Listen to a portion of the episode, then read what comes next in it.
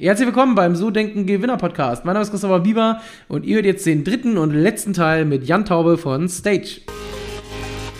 ImmoSmart24 präsentiert euch den So Denken Gewinner Podcast.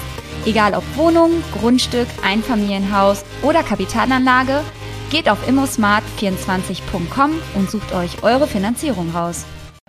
Ihr habt ja ähm, auch über 50 Mitarbeiter ist da, da werden ja wahrscheinlich einige aus dem Sport auch dabei sein.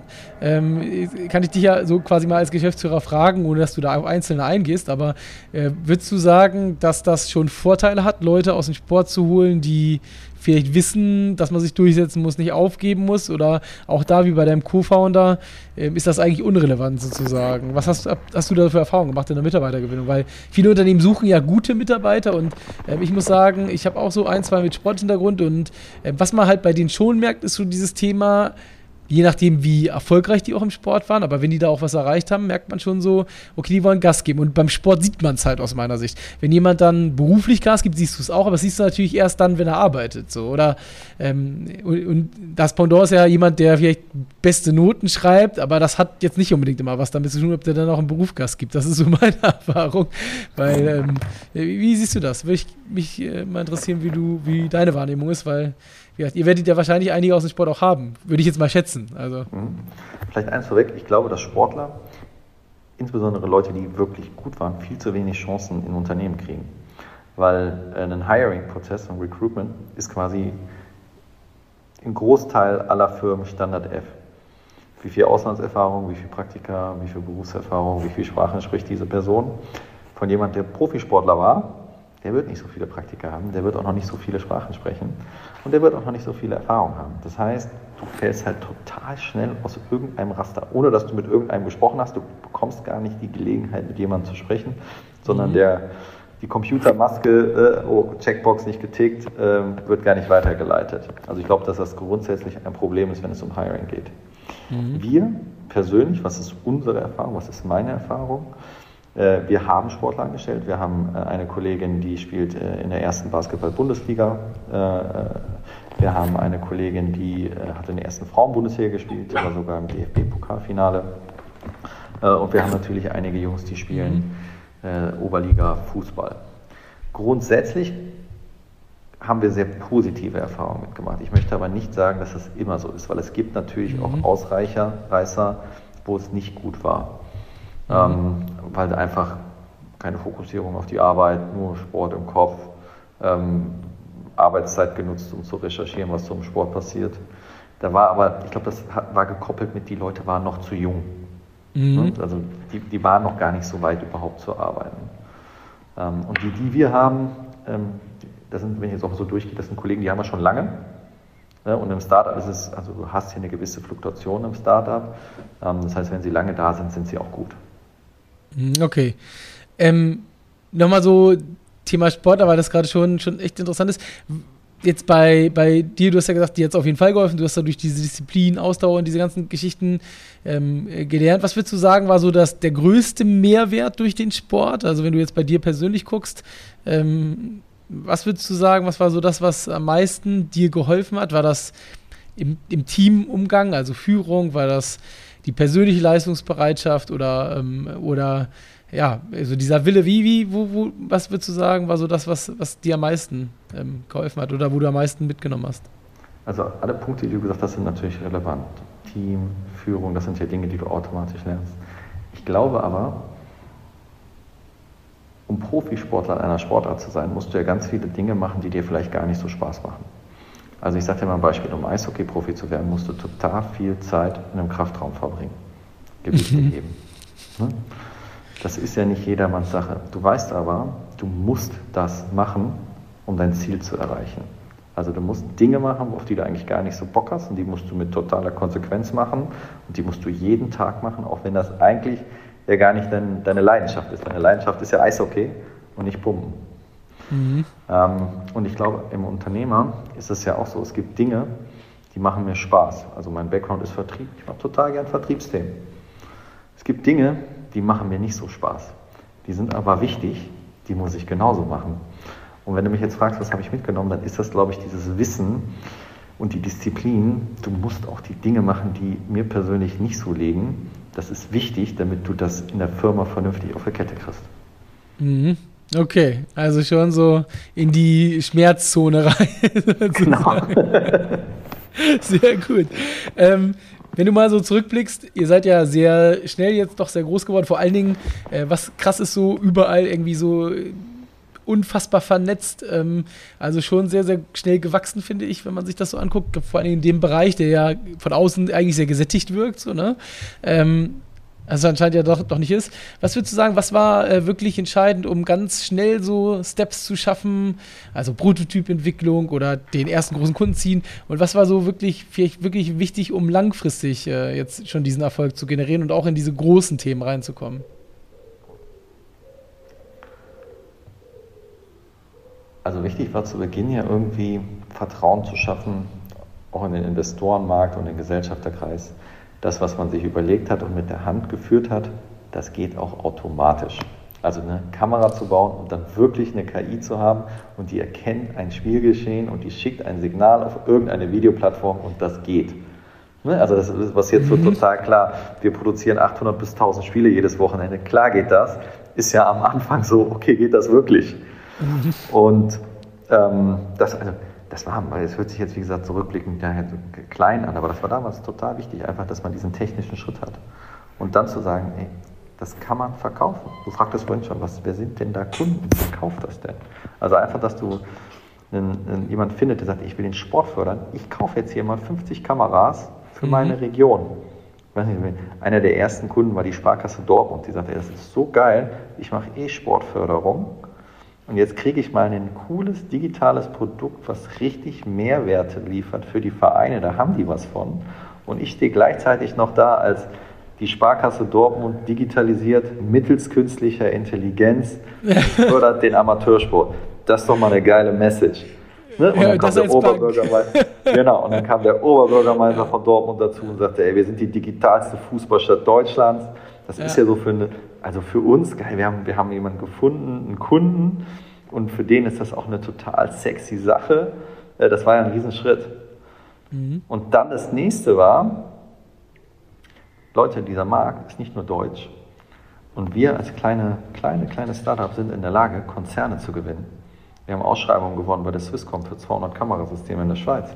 Wir haben komplett alles an Sport äh, in Luxemburg, was mhm. relevant ist.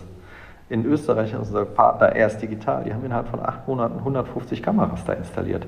Also du bist in der Lage als Startup auch so große B2B-Ausschreibungen. Die letzte Ausschreibung, in der wir drin waren, war von PwC geführt.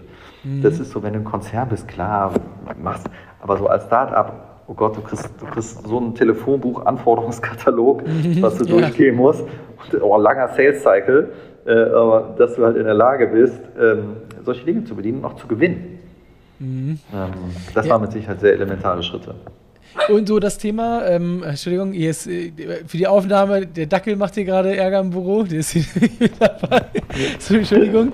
Ähm, aber wenn du, äh, hier siehst du ihn mal kurz, ähm, aber wenn du, ähm, wenn du ähm, so mal überlegst, Internationalisierung, also ihr seid ja ein deutsches Unternehmen, ihr habt 50 Mitarbeiter, ähm, jetzt haben wir natürlich noch einen Riesenmarkt über, über, auf der anderen Seite der Welt, einmal über den Deich rüber. Da seid ihr wahrscheinlich noch nicht vertreten. Wie sieht es äh, da aus generell? Weil das Thema an sich ist ja, ich sag mal, da natürlich NFL, also Basketball, Hockey, Eishockey, äh, äh, äh Rugby sage ich schon hier. Ähm, weißt du, was ich meine? Ähm, Football. Genau, Football. Ja. NFL kommt groß nach Deutschland.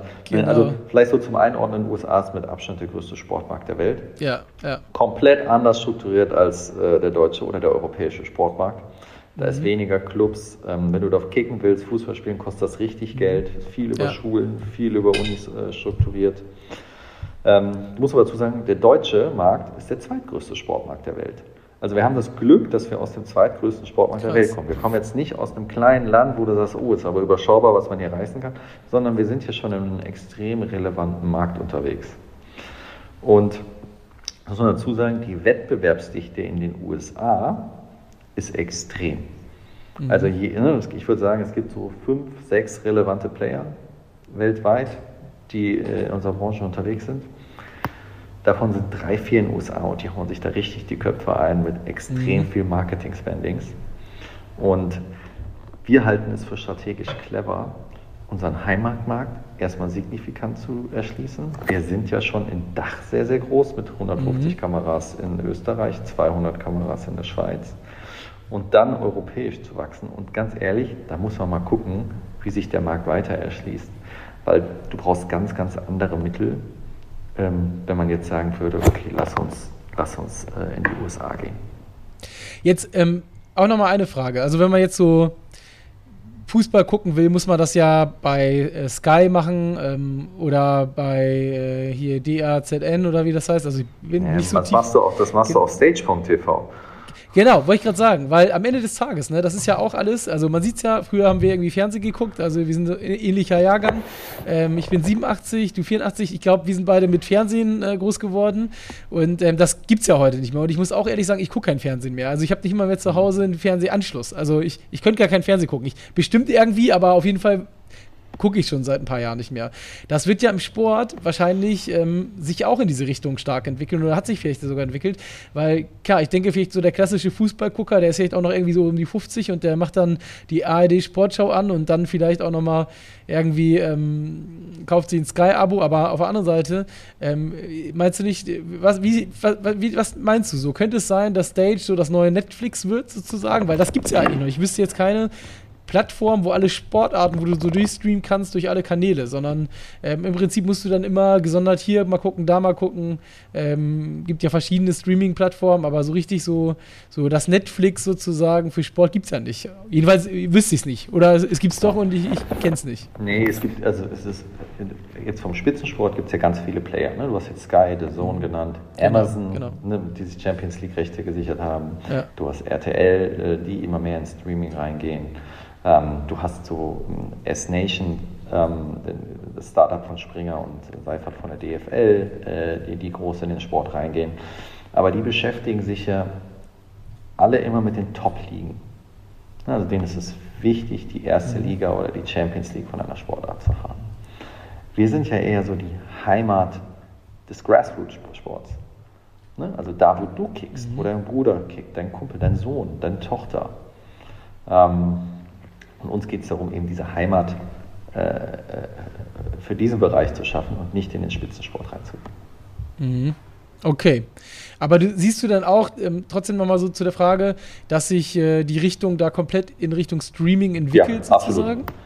Okay. Genau, also Streaming ist, also das ist ja generell, also TV ist immer weiter abnehmend und selbst wenn Leute vorm TV hängen, gibt es ja diesen Second Screen äh, Trend. Genau. Also ja, ich ja. gucke Fernsehen, habe parallel irgendwie Tablet, Laptop oder Handy oder alles drei offen ähm, und versorge mich quasi zu Informationen zu dem, was ich gerade gucke, noch parallel irgendwie im Internet. Und die Leute konsumieren ja Sport immer da, wo sie es wollen. Ne? Also jetzt ein Live-Spiel ist klar, brauchst du live, aber so ein Highlight-Cut konsumierst du eben auch irgendwie drei Stunden nach dem Spiel. Und das ja, machst genau. du, wann es dir gerade irgendwie passt. Und das kannst du halt im Internet viel besser als in einem linearen TV-Sender. Also dieser Trend, ähm, dass alles online verfügbar ist äh, und nicht nur im linearen TV, ist auch im Sport ganz, ganz deutlich. Ähm, hattet ihr eigentlich so eine Art Tipping Point, also irgendwie, wo ihr, keine Ahnung, einen Kunden bekommen habt und dann Ging es auf einmal ab oder seid ihr wirklich durch diese Pressekonferenz dann, oder war das der Tipping Point, diese Pressekonferenz, oder gab es sowas, so diesen Hockeystick, passt ja zu deiner Sportart, wo es dann so exponentielles Wachstum gab? Hm. Das waren ein paar, es war jetzt nicht der eine, das war, was uns total geholfen hat, war eine Partnerschaft mit dem DFB, mhm. aber das dir so quasi ein Gütesiegel verleiht.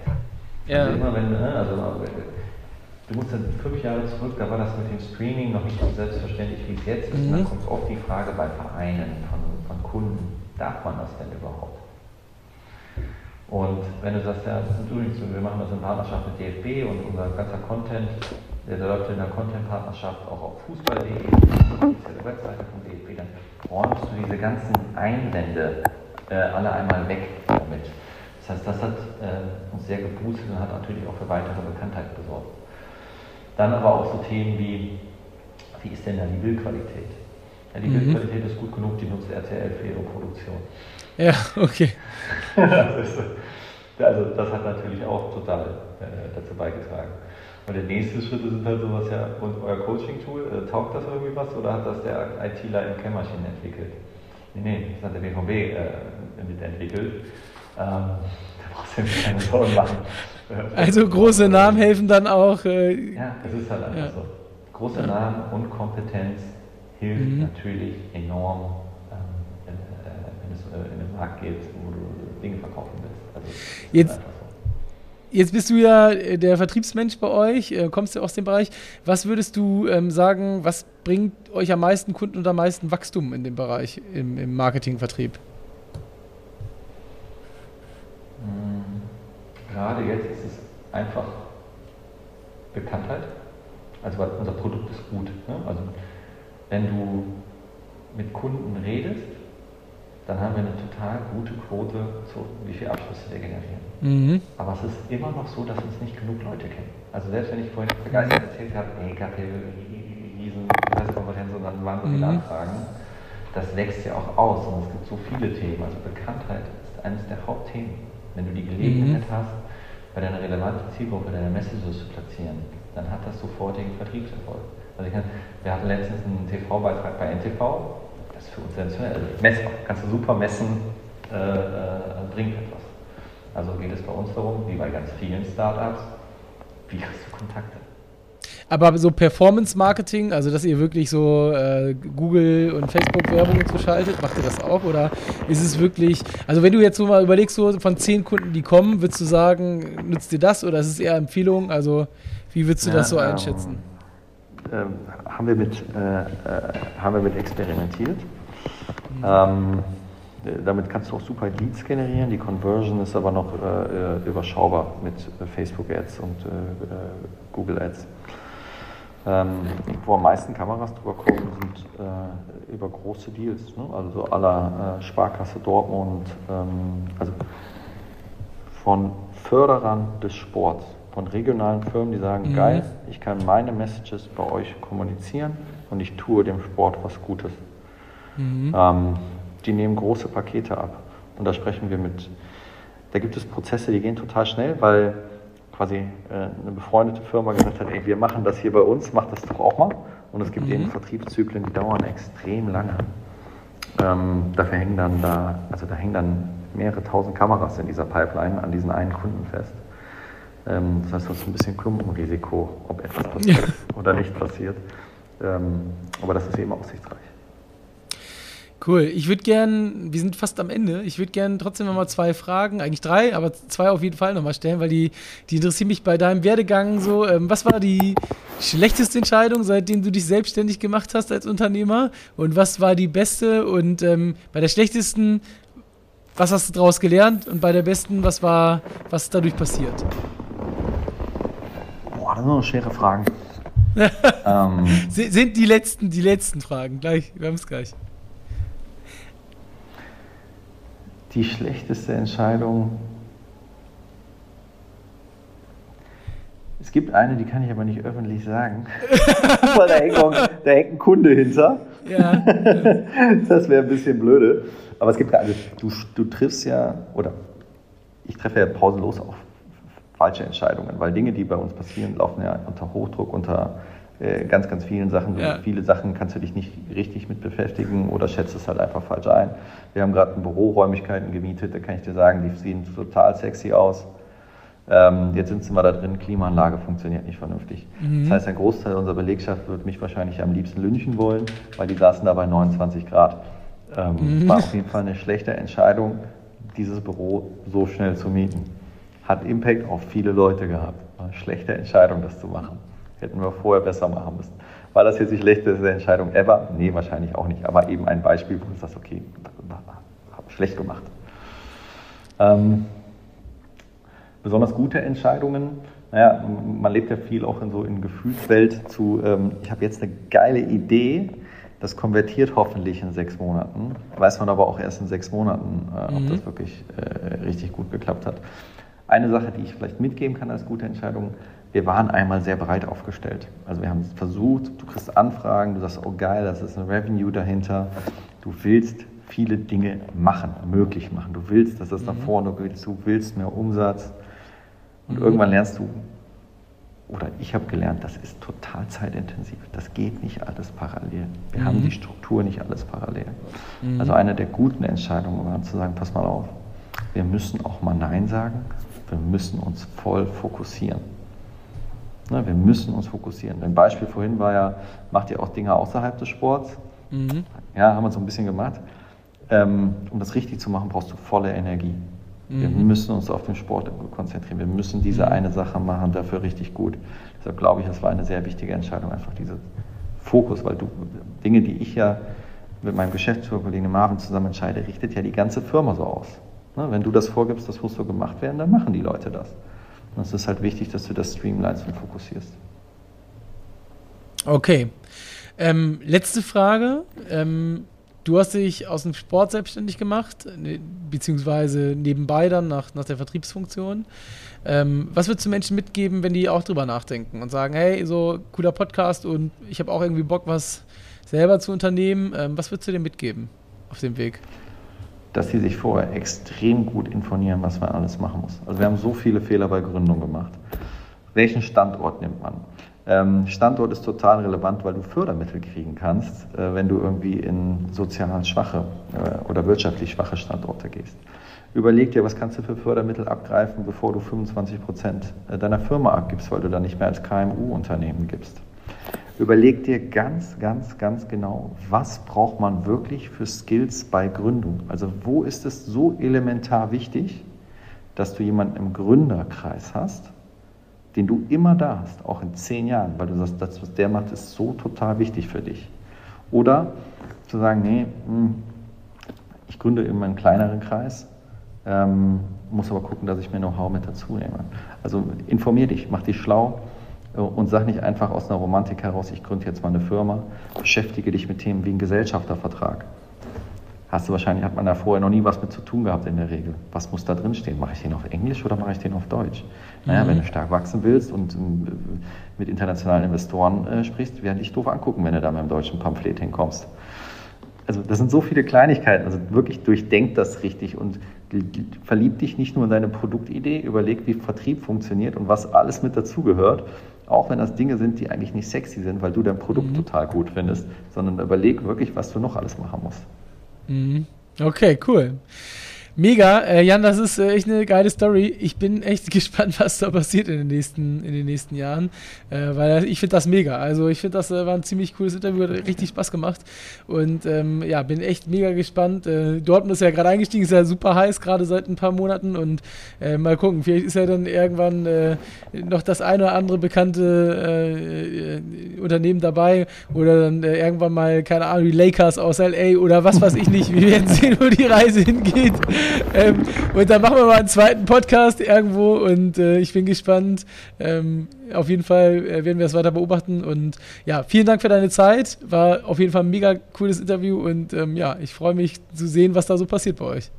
Ja, ganz lieben Dank für die Einladung. Es hat mich sehr gefreut, dass ich bei dir sein durfte. In dem Sinne, bis dann. Ciao, ciao. Bis dann. Ciao. Das war Teil Nummer 3 und damit ist das Interview zu Ende. Ich freue mich, wenn ihr nächste Woche zum nächsten Interview wieder mit dabei seid. Nächste Woche mit einer Unternehmerin aus Hamburg. In dem Sinne, bis dann. Ciao, ciao.